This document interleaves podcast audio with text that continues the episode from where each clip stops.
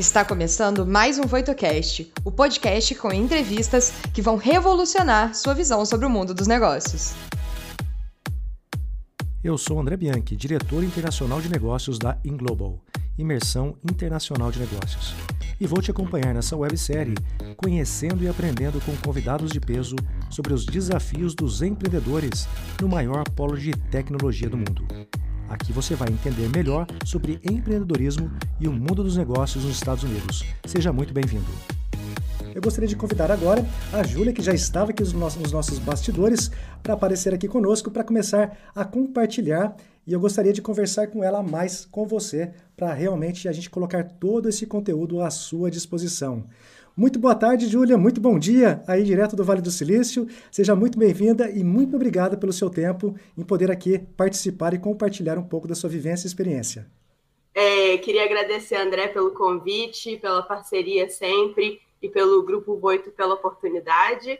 E estou animada para esse, esse bate-papo. Quem é a Júlia Figueiredo? Como que ela chegou aí nos Estados Unidos? Me conta um pouquinho do que levou você para os Estados Unidos até chegar ao Silicon Valley Bank. Eu nasci em Belo Horizonte, me formei, é, cresci lá. E em 2012 eu vim fazer um curso de finanças em UC Berkeley. A minha ideia era vir fazer o curso, ficar um ano nos Estados Unidos e voltar para Belo Horizonte, para o Brasil. Aí acabou que eu fiquei tão envolvida nessa questão de startup e conhecendo gente desse, desse, desse ecossistema de startup, de tecnologia, que eu acabei ficando, né? Desde 2012, agora tem quase 10 anos que eu estou na, na Bay Area, no Vale do Silício. Você, tá, você, quer saber um pouco dessa trajetória minha aqui no Vale, né? É, que você conte um pouquinho, porque eu me lembro, por exemplo, acho que há 5, 6 anos atrás, lá na Nest GSV, eu te encontrei acho que pela primeira vez, que você teve uma passagem, mas então de uma forma breve. Como que foi? Você então chegou lá, chegou em Berkeley, de repente você começa a passar pelas empresas e aí chega o Silicon Valley Bank. É, é uma história interessante porque eu fiz a, a, o curso de finanças em Berkeley e depois eu tentei conseguir um emprego em alguma startup. Eu nunca tinha trabalhado com startup, eu vinha de indústria têxtil e, e banco, bem, bem, indústrias bem tradicionais, e eu queria é, trabalhar numa startup. Quando eu fui fazer as entrevistas, todo mundo falou: você não tem experiência, você não tem um MBA de uma escola super reconhecida, você né, inglês não é minha primeira língua, né? Então eu tinha fazia erros de inglês constantemente. Então eu falei para o CEO da empresa que estava me contratando, eu falei, olha, eu vou trabalhar para você quatro meses de graça e depois a gente conversa no final. Não. Aí eu trabalhei de graça é, por quatro meses e no final ele queria me contratar é, efetivamente, né? Mas aí eu achei outra oportunidade que foi que foi a Nest SB, que é uma aceleradora aqui no Vale do Silício, que foi muito boa para minha carreira porque é, abriu muitas portas. Eu conheci muita gente, muitas pessoas passaram por essa aceleradora, né? A André levou vários grupos lá, por isso que eu te conheci. É, então foi e essa essa aceleradora patrocinou meu visto para trabalhar permanentemente nos Estados Unidos, que é o HB1, que até então eu estava com o visto de estudante. E, é, né, não sei quem já morou nos Estados Unidos, vindo do Brasil, é difícil você entrar e, né, você tem, sou latina, é, inglês é a minha segunda língua, não conhecia as pessoas direito, então, a gente, é, eu acho legal falar desse grupo, que acho que o André também conhece, o Latinos in Tech, que em 2015 eu estava tentando mudar de emprego e estava super difícil achar uma nova oportunidade. Então a gente começou a encontrar um grupo de cinco mulheres, um, é, Brasil, México, Venezuela, Colômbia, acho que tinham duas do Brasil. E a gente começou a trocar é, ideias, conhecimentos, é, experiências, e nasceu Latinas in Tech, que hoje, é, seis anos depois, tem 11 mil membros ou 12 mil membros, capítulos nos Estados Unidos inteiro, e a gente ajuda a a, nossa missão é Empower, Support and Connect, empoderar, é, support, é, super, é, apoiar, apoiar, apoiar e é. conectar latinas, mulheres lá da América Latina trabalhando em tecnologia. E com isso eu consegui meu outro emprego, meu segundo emprego nos Estados Unidos, que foi na Evernote, aquela, aquele app de é note taking. É, de tomar também. Eu lembro de você lá também. é. E aí na Evernote eles patrocinaram o meu green card, que foi o que aí é a grande mudança, né? Porque fica tão mais fácil de conseguir um emprego sendo que você já é americana, né? Você não precisa de ser patrocinada no seu visto. E aí em 2018 eu comecei, eu entrei no Silicon Valley Bank, que é, é hoje eu sou head da América Latina para o Silicon Valley Bank que é um banco completamente diferente do, de todos os bancos. Né? Eu já trabalhei no HSBC, em outros bancos, mas o, a missão do Silicon Valley Bank é apoiar startups de tecnologia e fundos de venture capital é, investindo em tecnologia. É, então, eu estou lá já tem, vai fazer três anos e trabalhando com empresas que vocês vão conhecer com certeza, como Nubank, Loft, Log e fundos como Monax, Kazek, Redpoint. Então, todos são nossos clientes e eu te, tô, tenho muito orgulho de ver como que o Brasil cresceu em termos de tecnologia nesses últimos seis e, e os, os, três últimos anos, né? A gente está vendo tanto de Exato. unicórnio, de investimento. Exatamente. E eu fico muito feliz, Julia, porque eu até estava comentando com a Bárbara antes de você chegar, que é exatamente isso. Eu te admiro não só pela sua carreira que você está tá conquistando aí no, no, Vale do Silício, gente, eu vejo isso, eu acompanho. Tinha me esquecido do Evernote, mas eu me lembro de você no Evernote também. Mas dentro disso, Júlia, quando a gente fala de startups e banco de investimento, eu vejo que aqui no Brasil tem aquele mito de que eu tenho uma ideia de um milhão de dólares. Ideia não tem valor nenhum, o que tem de execução. O que, que na sua, na sua, no seu ponto de vista, acaba atrapalhando muitas vezes uma startup que até tem o potencial de receber um investimento, mas às vezes está na hora errada ou ainda não talvez tenha validado da forma melhor o produto? Quais são os principais erros iniciais que você acredita que pode ser evitado para que um banco de investimentos tenha mais interesse em aportar dinheiro num, num projeto? Eu acho que agora, com tanto de sucesso, tanto de startups que a gente já tem né, no Brasil, na América Latina, e com tanto de modelos de, de, de falhas mesmo que a gente já viu e de sucesso, é, tem muitos exemplos. Então, você é, tem uma ideia e, e você senta com um investidor. Acho, acho que assim, a, a, acho que uma dica que eu ouvi que o pessoal da Valor Capital fala muito. Se você quer é, dinheiro, peça opinião. Se você quer opinião, peça dinheiro. Então, assim, se você não tem certeza de se esse é o business model que vai dar certo, conversa, é, peça opinião para outros founders, para pessoas que têm experiência no setor, é, né, se você está trabalhando com fintech ou com healthcare, ou né, dep dependendo da indústria, converse com, com especialistas nessa área e converse com investidores. É, agora, a hora de levantar dinheiro, a melhor hora de levantar dinheiro é quando você não está precisando de dinheiro.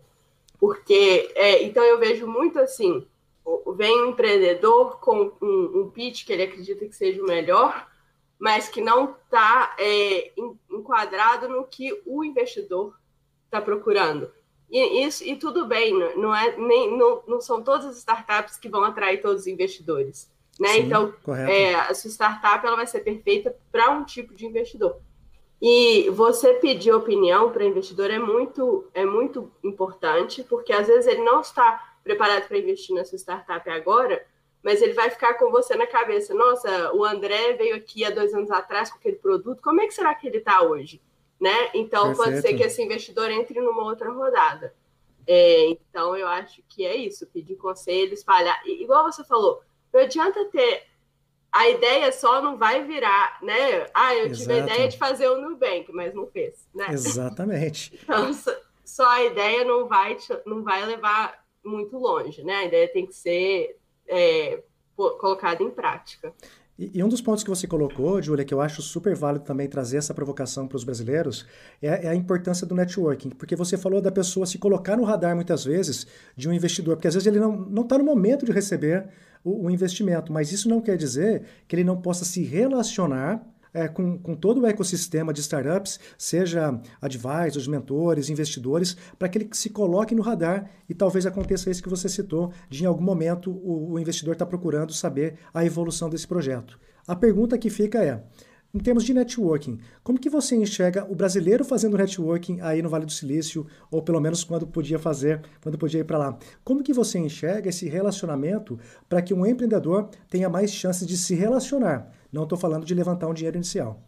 É, isso foi um tapa de realidade quando eu mudei para cá em 2012, né? É, as pessoas aqui são muito abertas a network e ajudar e a, e a, né? Eu cheguei aqui, eu não conhecia ninguém e rapidamente eu construí um network bem grande. É, tem que ser direto ao ponto.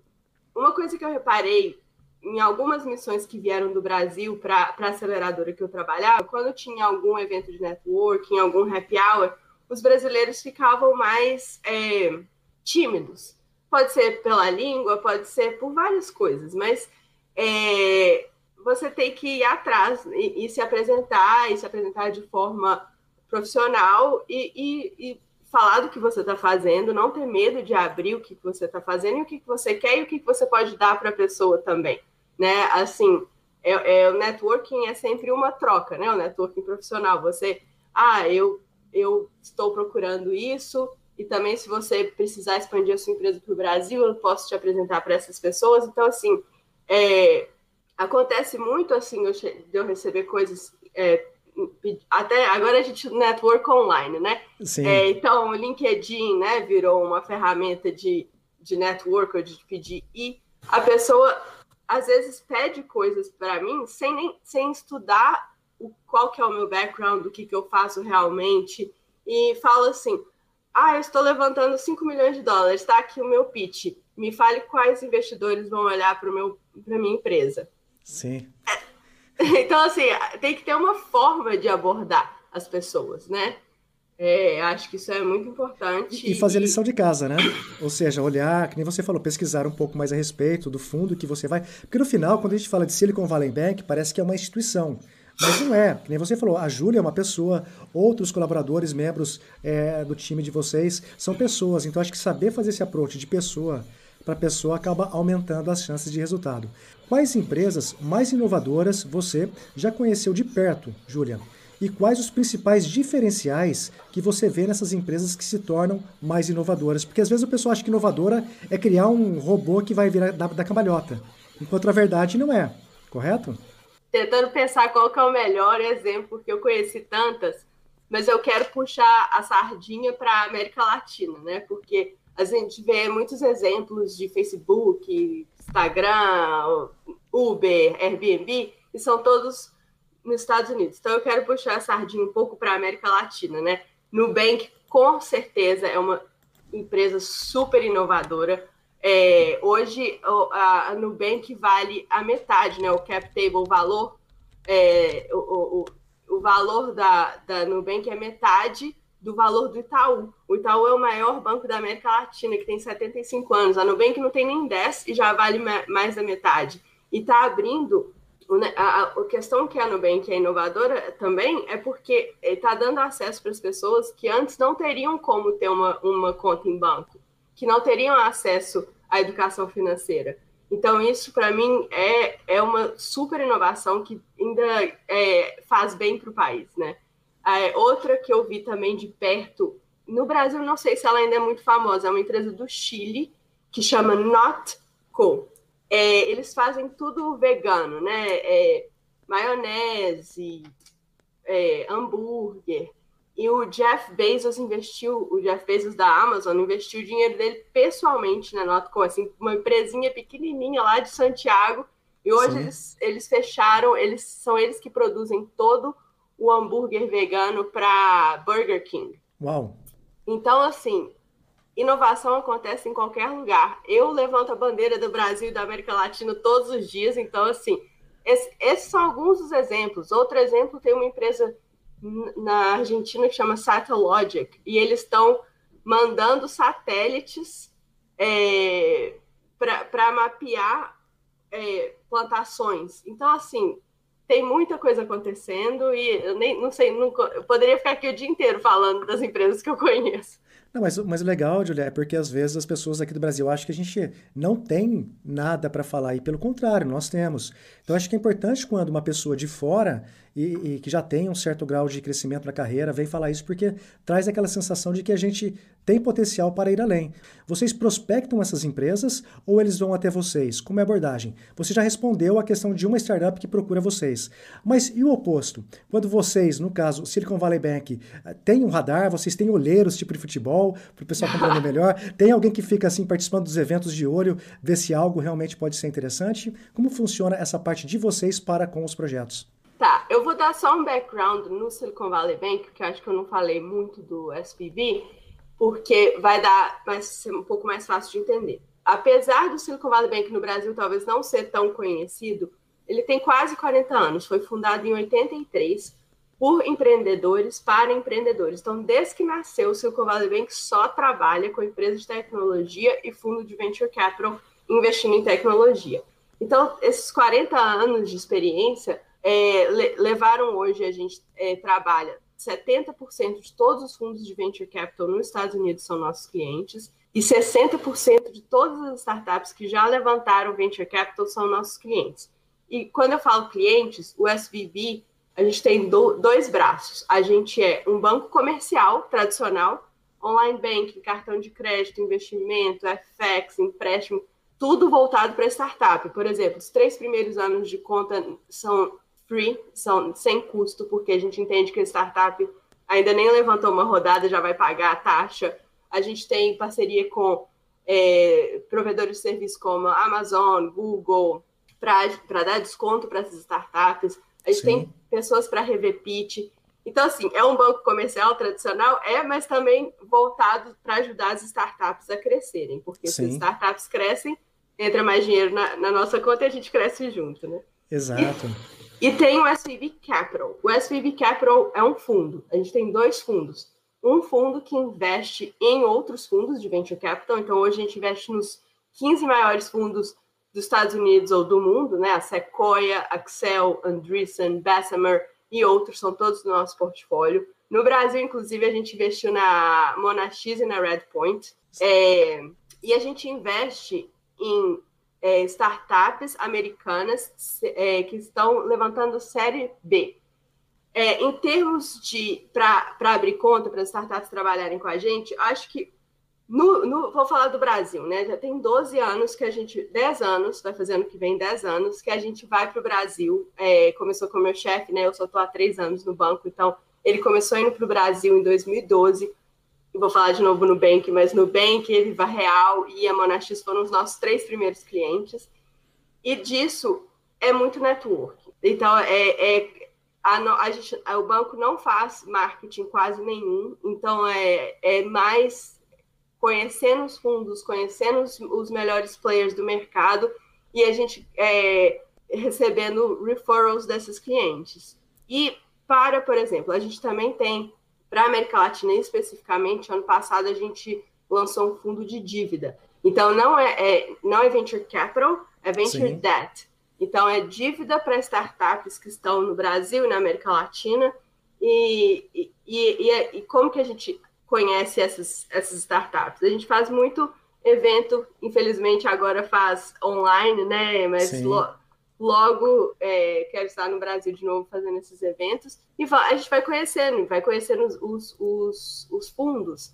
Então, por Perfeito. exemplo, se um fundo investiu na Loft, é, esse é um, essa é uma empresa interessante para eu trabalhar, ou numa empresa bem menor. É, então, é, é muito, resumindo, a prospecção é, é muito do nosso network. Então, por isso que networking é tão importante, né? Exatamente. O pessoal fica às vezes focado só na questão da, do conhecimento técnico, da tecnologia em si, mas desenvolver o um networking, é, faça, comece isso o quanto antes puder, porque realmente pode fazer a diferença.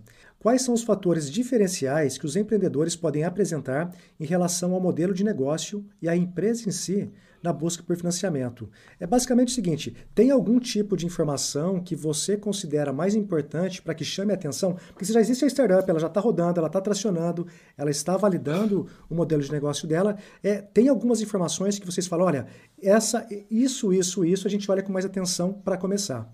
Então, basicamente, seria alguma coisa assim? Sim, então, quando a gente está olhando em é, dívida, é, tem várias coisas que a gente olha. A empresa não precisa estar é, não precisa ser lucrativa, né? Porque é venture, né? Então é do início. Mas a gente olha muito quem são os investidores? Quem está por trás dessa empresa?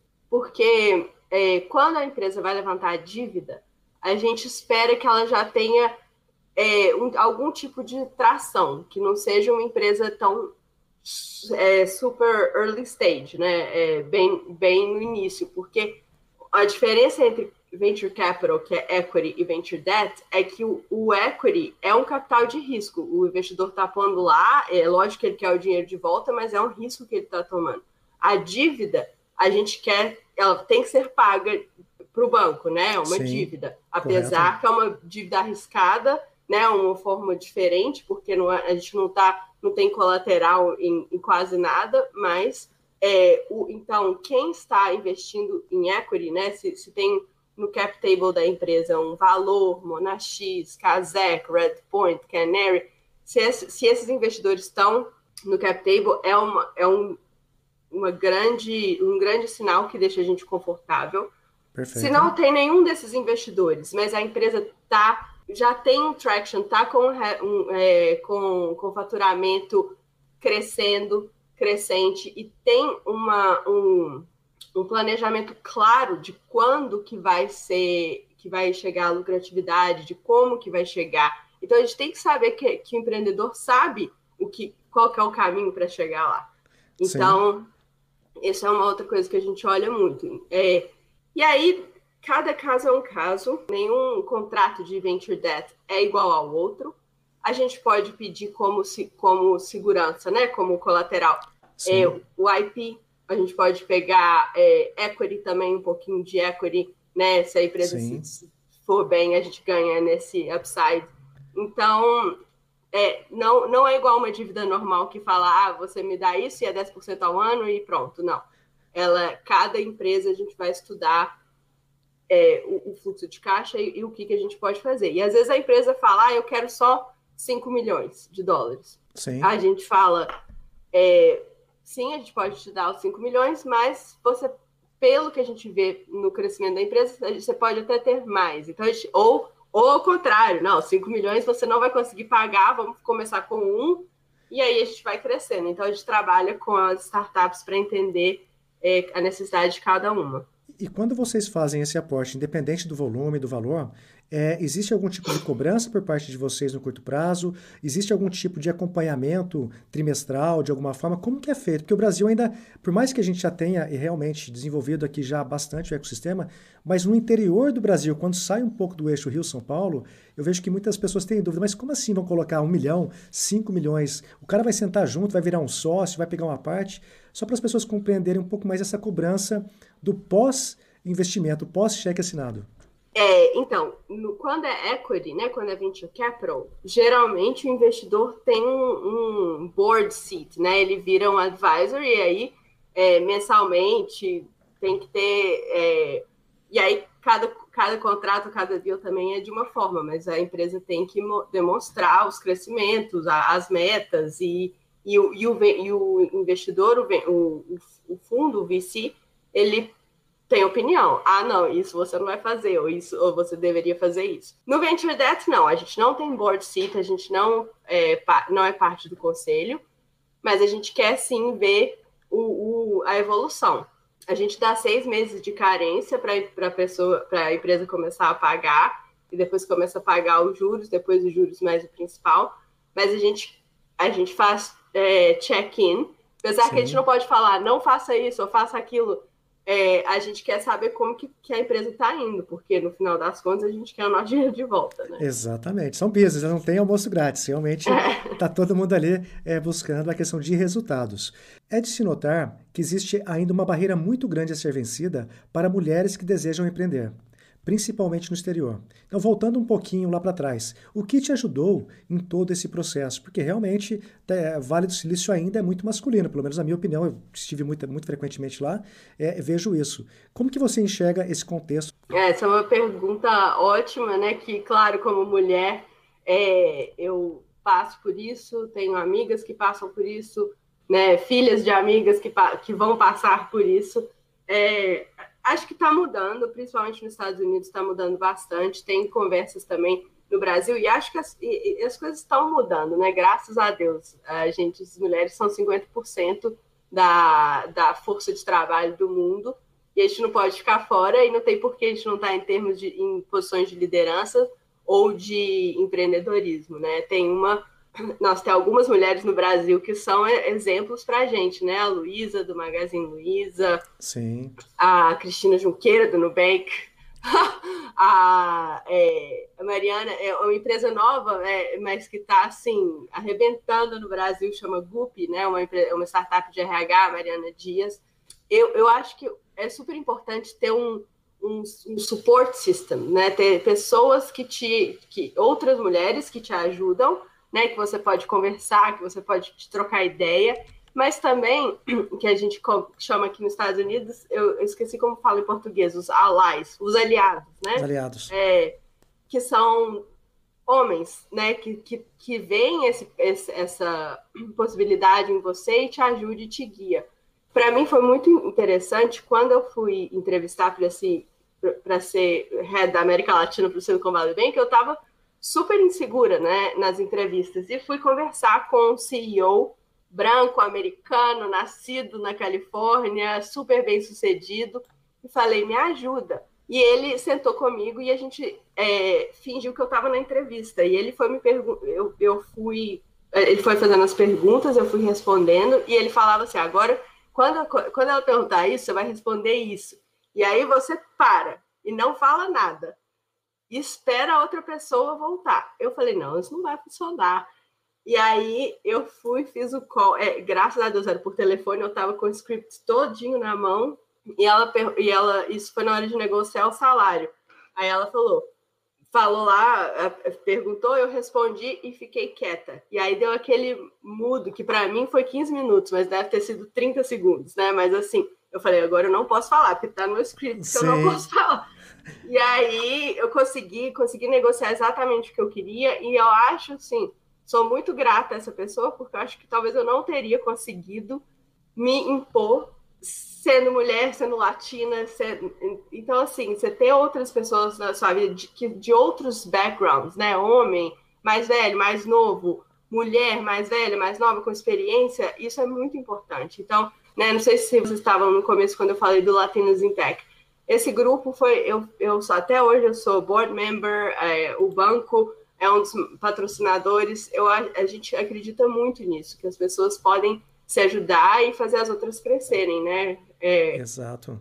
Não, exatamente, Julia. E eu acho muito legal isso e vendo tudo isso que está falando e muito mais o que as mulheres aqui no Brasil estão começando a compreender, com certeza vai muito além. Como o cenário financeiro e a legislação de cada país interferem nas suas escolhas de investimento? Ou são processos totalmente independentes? Eu digo isso porque o Brasil, você, a brasileira, sabe o quanto que a gente tem de leis, né? O que acaba é, burocratizando demais. É, é, é, bem complicado, né? A gente é brasileiro, a gente sabe, a gente até assim, quando a gente tem as startups que a gente tem aqui nos Estados Unidos que trabalham com em dólar e que precisam mandar o dinheiro para os Estados Unidos, a diferença de burocracia que é para mandar dinheiro para o Brasil ao invés de mandar dinheiro para para o México, para a Colômbia, é impressionante, é inacreditável, assim. Então, é, isso é só o começo, né? É, mandar dinheiro ter, deveria ser fácil. Mas quando a gente abriu esse fundo de venture debt para a América Latina, a gente foi e conversou com advogados do Brasil, da Colômbia, do México, para tentar entender as diferentes jurisprudências, né? E como no Brasil, com certeza, era o mais complicado, ainda é, é o que ajuda a gente é que ultimamente as, as empresas estão levantando dinheiro em dólar, de Sim. fundos que são em dólar. Então tem acontecido muito, né? A maioria, 99% dos meus clientes, eles flipam a operação. Então a operação é Brasil, mas eles flipam para uma entidade nos Estados Unidos, geralmente em Delaware e às vezes em Cayman. E, e aí a empresa em Delaware, em Cayman, é a dona da empresa que opera no Brasil. Então, a gente tenta emprestar para a empresa em Delaware. A gente pode emprestar no Brasil, sim, mas aí o custo vai subir, né? Porque a gente vai ter que fazer, é, mandar o câmbio, sim. entender da legislação lá. Então, assim, é, isso é um problema porque a gente ainda não é um banco licenciado no Brasil. A gente ainda é um banco 100% americano. Pode ser que isso mude, né? Então, Mas por enquanto é, é isso. E a, e a maioria dos grandes fundos no Brasil são, tem essa, essa dos grandes fundos de venture capital, né? Tem essa estrutura. Sim. O que é, se você é empreendedor, você sabe, né, que tem que é, tá todo mundo flipando para Delaware. Não, mas isso, esse ponto que você colocou é bem interessante e até para deixar claro para o pessoal que aqui no Brasil se fala muito de jeitinho e aí não tem jeitinho, né, Júlia? Lá, aí o que é é, o que não é não é. Dentro disso, pessoal, o que ela está falando é que dentro da lei você pode ter acesso a esse dinheiro, caso tenha sucesso, mas que se você às vezes levar para um lado, tipo, a brasileirado de querer maquiar um pouquinho os números, lá dá problema, e depois que você cai na blacklist lá, dificilmente você consegue é, ter sucesso futuro. Você tem alguma dica de como vender a minha ideia?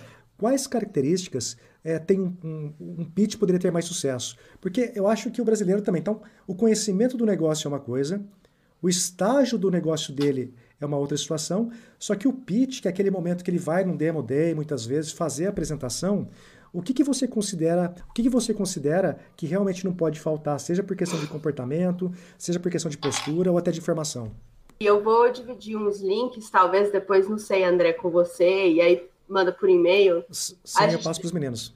A gente fez alguns eventos online muito legais com o CEO do DocuSend, que, que fala das diferenças entre os pitches por estágio. Então, o que, que você deve falar e abordar num pitch de anjo, num pitch de seed, Series A, Series B, porque são pitches completamente diferentes, né? Então eu não sei em qual ideia, que, em qual estágio que está é, a sua ideia. Mas vamos falar de, em termos gerais, eu acho que é, você tem que saber muito bem do, do, seu, do seu ecossistema, do, do mercado que você quer atingir. Você tem que saber, olha, eu estou fazendo é, essa empresa para atender esse mercado com essas características, esse é o tamanho do mercado. O tamanho do mercado é uma coisa que os, os, os, os venture capitalists querem saber, uma das primeiras coisas, porque eu vou colocar meu dinheiro. Isso vai ser grande o suficiente para eu receber o retorno? Né? Então, e direto ao ponto também, eu acho que assim, eu já vi muitos pitches que eu tô lá na terceira página, eu falei, gente, mas o que, que eles fazem mesmo? Até agora eu não entendi. Aí no quarto slide, ah, tá. Então, assim, falar, olha, estou resolvendo o problema de logística no Brasil. Log, eu não sei, até tenho que ver qual que foi o primeiro pitch da Log, mas assim, é... e por que que eu estou resolvendo esse problema? Porque hoje não tem, porque demora, e, e como? E qual que é o tamanho? E, e como que eu vou chegar lá? e quanto que eu preciso agora. E, e, e, outra coisa muito, muito importante quando você vai conversar com o, empreende, com o investidor, ou você chega nesse, nesse jeitinho de, oh, eu queria só a sua opinião no meu pitch e tal, ou você sabe exatamente o que, que o que, que investidor investiu. É muito importante, gente. Não chega para um, um VC falando, ah, eu faço. Ai, nem sei dar um exemplo aqui. Ah, eu faço maquiagem online. Mas aí o empreendedor já, já investiu na Salve ou em, ou em outras empresas é, concorrentes. Ele não vai investir. Ou um empreendedor, um, um fundo, por exemplo, a Gera Educação, que só investe em startup de educação. Você não vai fa fazer um pitch de logística. Então você tem que saber o que, que, o, o, que, que o fundo investe, qual que é, é fintech, é SaaS, é, é tudo, qual que é o tamanho do cheque que eles fazem, né? Você vai falar, ah, eu preciso de 10 milhões de dólares, ele vai, mas, mas meus cheques são de um. Então Sim. não dá. Né? Então, assim, estudar, sim, tem, tem o um perfil dos fundos que são mais apropriados para você. O que eu recebo de gente, Júlia, você me apresenta para a Sequoia? Todo mundo quer conversar com a Sequoia, mas por que, que a sua empresa seria boa para a Sequoia?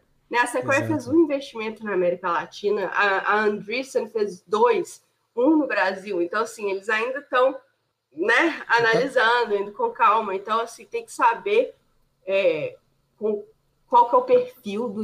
Ah, e outra coisa importante, não só o perfil do fundo, então você vai falar, por exemplo, com a Valor Capital. Não só o perfil do fundo, mas quem que é a pessoa. Você, porque o pitch que você fala com o Michael é diferente do Antoine, que é diferente do Philip. Então, assim, cada investidor é diferente também dentro de um fundo. Então, estudar, estudar bastante, não sair ai, eu preciso levantar dinheiro porque olha a minha ideia. Eu sei, os empreendedores, a ideia às vezes é a vida, às vezes vender o carro, apartamento, né? Sim, mas você tem que saber vender isso de uma forma séria e estruturada. Não, exatamente, Júlio. Eu acho que tão importante quanto conhecer do negócio em si, eu acho que nem você falou, é fazer a lição de casa. Tanto se preparando para poder ter uma boa comunicação no momento certo, é ser pragmático, ser objetivo, quanto também é, fazer a lição de casa vendo quem é o fundo ou quem é o investidor anjo para que é, não perca o tempo, inclusive, da outra pessoa. Acho que isso é tão importante quanto. Para fechar aqui, Júlia, a gente está tá com o tempo já esgotando. Na tua opinião, quais áreas você acredita que estão realmente num potencial de crescimento maior? Por exemplo, health tech, fintech, tem várias áreas, mas assim, no teu ponto de vista no radar, se você fosse elencar duas ou três, quais seriam na sua opinião? Ah, então eu vou fazer um merchan aqui do meu post que eu fiz Total. ontem no LinkedIn. Total. É, fintech é, tá, é, até acho que o título era é Latam Emerging as a Fintech Leader Globally. Né? Então, fintech na América Latina, sim, já tem várias empresas, mas é o, o setor que está tendo, que está crescendo mais, que está recebendo, recebeu 40% de todos os dólares investidos em 2020 foram em fintech. Em 2021, a gente já está é, no, no no caminho de bater o recorde de 2020. Segundo, e acho que isso muito acelerado pela pandemia, né? É, já era um problema da América Latina, mas é, a, com a pandemia a, a, acelerou mais quem vai ficar em agência, né? É, Sim. E-commerce também vi, é, a gente viu muitas empresas surgirem, muito investimento em e-commerce. Health tech, então empresas de é, telemedicina ou qualquer coisa de, de de saúde online, né, que, que facilite esse processo, é, é são os três que eu estou vendo mais, assim, crescendo na América Latina, mas tem vários outros. É, eu acho que eu postei, não sei, é, não, nesse, nesse post não tem não, mas tem um outro falando sobre as indústrias. Não, perfeito. Eu acho legal isso porque você tem uma visão com um filtro muito diferente e às vezes aqui do Brasil a gente acaba não compreendendo ou não enxergando da melhor forma. Júlia, eu queria agradecer o seu tempo. Eu só posso agradecer porque todas as vezes que eu precisei ali, você sempre, dentro que, que possível na sua agenda, você recebeu, seja os grupos, seja agora também, foi prontamente respondeu para poder estar aqui conosco. Então, obrigado pelo que você tem de mais valioso, que é o seu tempo. Eu tenho certeza que sempre alguma dica, alguma provocação, alguma sacada e até mesmo inspiração para as mulheres, com certeza você deixou aqui uma sementinha. Obrigado mais uma vez. Muito obrigada. Boa tarde, gente. Tá joia? Júlia, não vamos acabar não, pessoal. Fiquem aqui. Júlia, fique à vontade. É, você já pode ser que você tenha uma agenda cheia, então fique à vontade da sequência da sua agenda, tá joia? Tá joia, obrigada. E até a próxima. Pessoal, vocês viram que a questão de dinheiro, Vale do Silício, startup, fundos de investimento, aqui no Brasil está só engatinhando.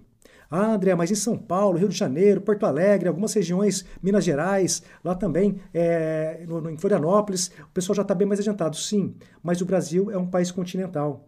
E eu vejo que muita gente, às vezes, acaba remando para uma direção, enquanto que áreas, como a Júlia aqui deixou claro, seja de e-commerce, com essa transformação que a gente tem é, por questões da saúde, áreas como fintech, health, tem muitas áreas que ainda tem muito a fazer. E se eu posso dar aqui um pitacozinho aqui para você é, repensar, eu vejo que o maior desafio do brasileiro, do empreendedor brasileiro, não é a questão de dinheiro.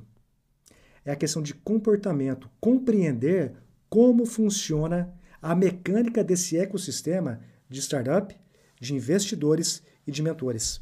Então, o, o, ponto positivo que eu quero deixar aqui para vocês é que tem muita coisa boa a ser feito e muitas oportunidades. E aqui no canal da Voito, a gente tem compartilhado muito conteúdo, não só do Vale do Silício, dos Estados Unidos, como de Israel também, onde você pode começar a conectar todos esses pontos para implementar, seja no crescimento da sua carreira dentro de uma empresa, ou você, empreendedor, que está querendo realmente colocar é, muita energia e execução no seu projeto para gerar resultados. Ou seja, tem muito conteúdo. O que falta muitas vezes é o comportamento e a atitude de tirar do campo teórico para a execução. Afinal, não existe outra forma de gerar resultado senão por meio da execução. Abraço e até a próxima semana. O que você achou do episódio de hoje? Não se esqueça de dar o play no próximo e nos seguir na sua plataforma de podcasts favorita para não perder nenhum episódio novo. Ah, você também pode nos seguir nas redes sociais. Os links estarão na descrição desse episódio. Nos vemos em breve. Até lá!